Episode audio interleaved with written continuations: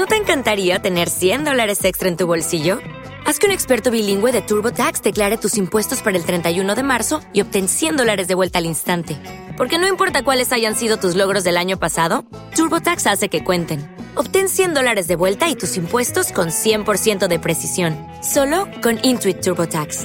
Debes declarar para el 31 de marzo. Crédito solo aplicable al costo de la presentación federal con TurboTax Full Service. Oferta sujeta a cambios o cancelación en cualquier momento.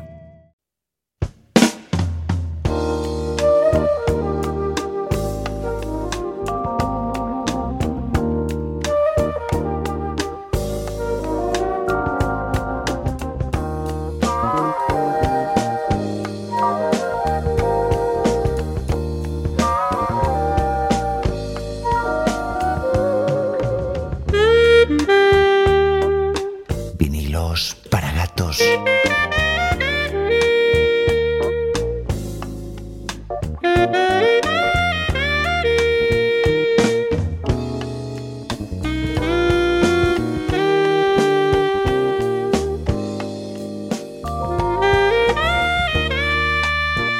vinilo clásico cada día.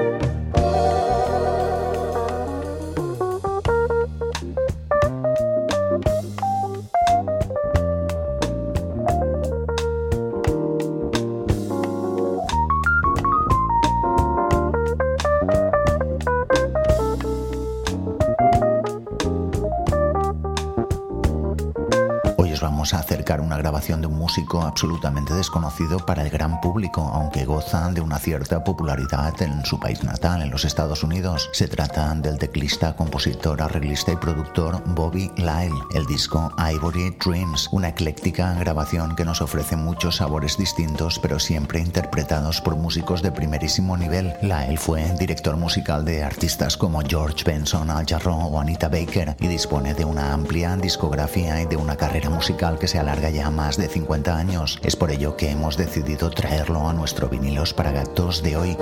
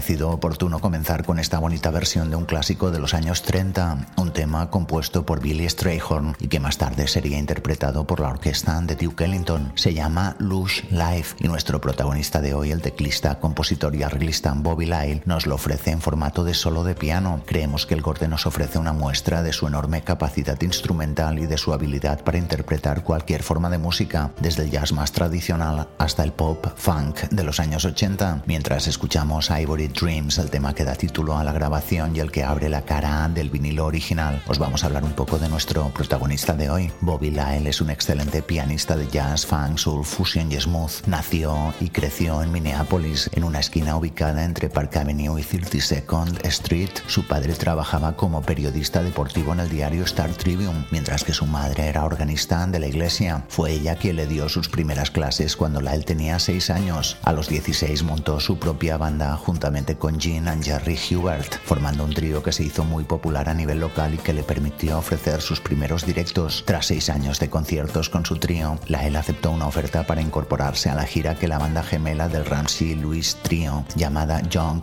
Hold Unlimited, estaba a punto de iniciar y que se alargaría por un periodo de dos años. Acabada esta experiencia, en 1976 se traslada a Los Ángeles para incorporarse a la mítica banda Sly and the Family Stone, probablemente una de las formaciones más influyentes de la época. Ese mismo año toca con Ronnie Lowes, quien le presenta a Wayne Henderson de los Jazz Crusaders. Henderson propiciará su primer contrato con Capitol Records, que daría como fruto sus tres primeras grabaciones, New Warrior del año 1977, The Genie también del año 1977 y Nightfire del año 1980. La primera de ellas, New Warrior del año 1977, es un trabajo que se ubica en un punto indefinido entre el jazz, el funk, el soul y el blues, algo muy propio de los primeros discos de muchos artistas cuyas carreras nacieron en los años 70 y una consecuencia lógica de un periodo de gran creatividad. New Warrior es un disco desconcertante, probablemente lastrado por la falta de un buen productor, pero muy, muy fresco. Su siguiente intento será The Genie, grabado ese mismo año y probablemente una de sus mejores obras, producido por Wayne Henderson. The Genie vuelve a ofrecernos un catálogo amplio que contiene diversas influencias, desde el jazz más eléctrico hasta el soul más cálido. La mayoría de larga duración está nutrido de temas de inspiración fusion, como Magic Ride, que se combinan con cortes de delicada factura, como la interesante e imaginativa Pistis o la agradable Night Breeze, que parece directamente sacada de algunos de los más comerciales trabajos del teclista brasileño Eumir Deodato y que fue grabado también por Ronnie Lowes, pero Lyle no olvida los ritmos norteafroamericanos presentes en el muy fusionero corte Modern Nile. Su siguiente larga duración, Nightfire, editado en el año 80, será el disco que cerrará su etapa con Capitol. Nightfire vuelve a ser un trabajo interesante, pero de nuevo desconcertante. En él podemos encontrar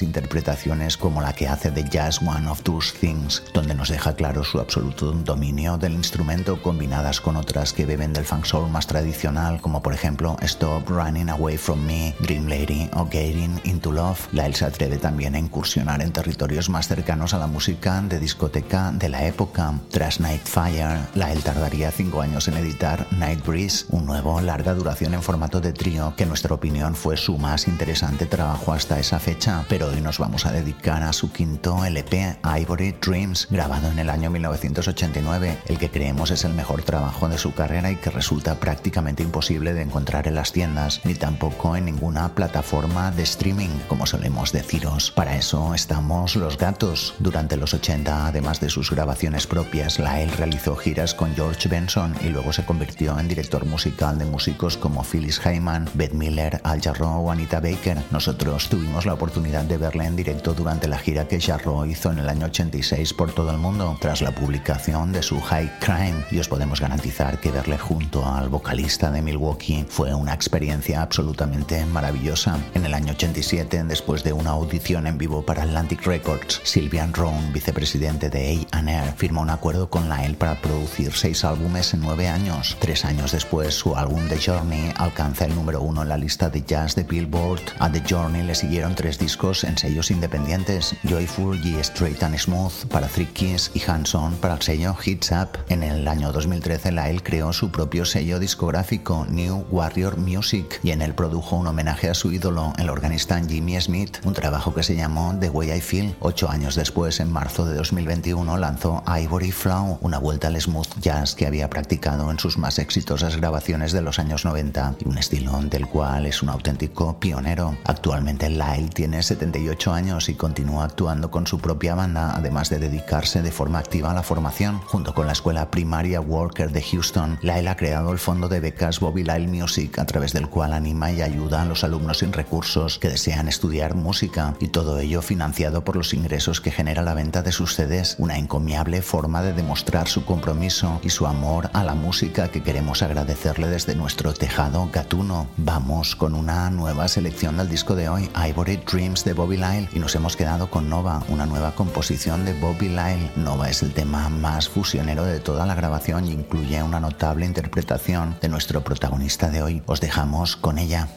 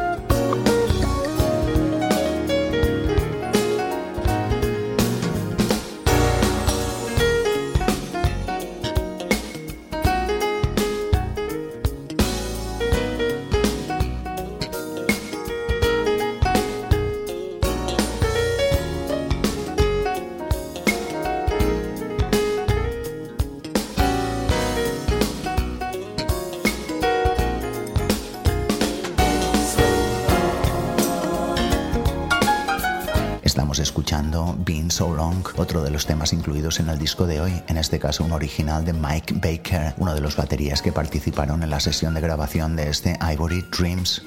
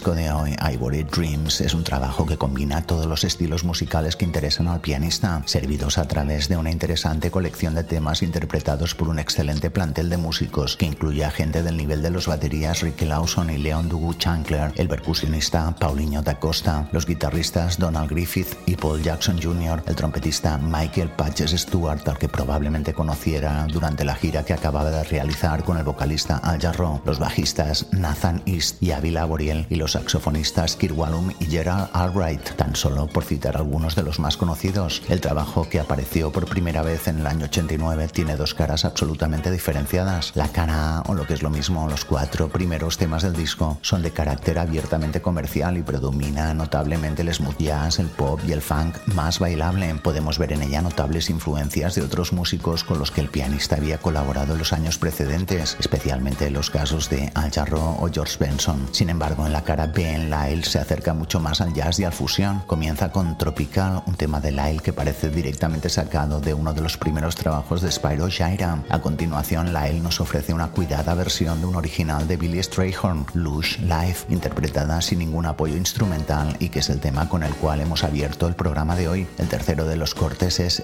88 Ways to Say I Love You, para nosotros uno de los puntos álgidos de esta grabación. El disco cierra con el que nos parece el tema más fusionero hemos comentado antes, un original del teclista que se llama Nova y que ha sido nuestra segunda selección en el programa de hoy. La versión en CD contenía un tema más que se define directamente con su título, The Jam, una pequeña parte de una jam sesión realizada por los músicos durante el periodo de grabación.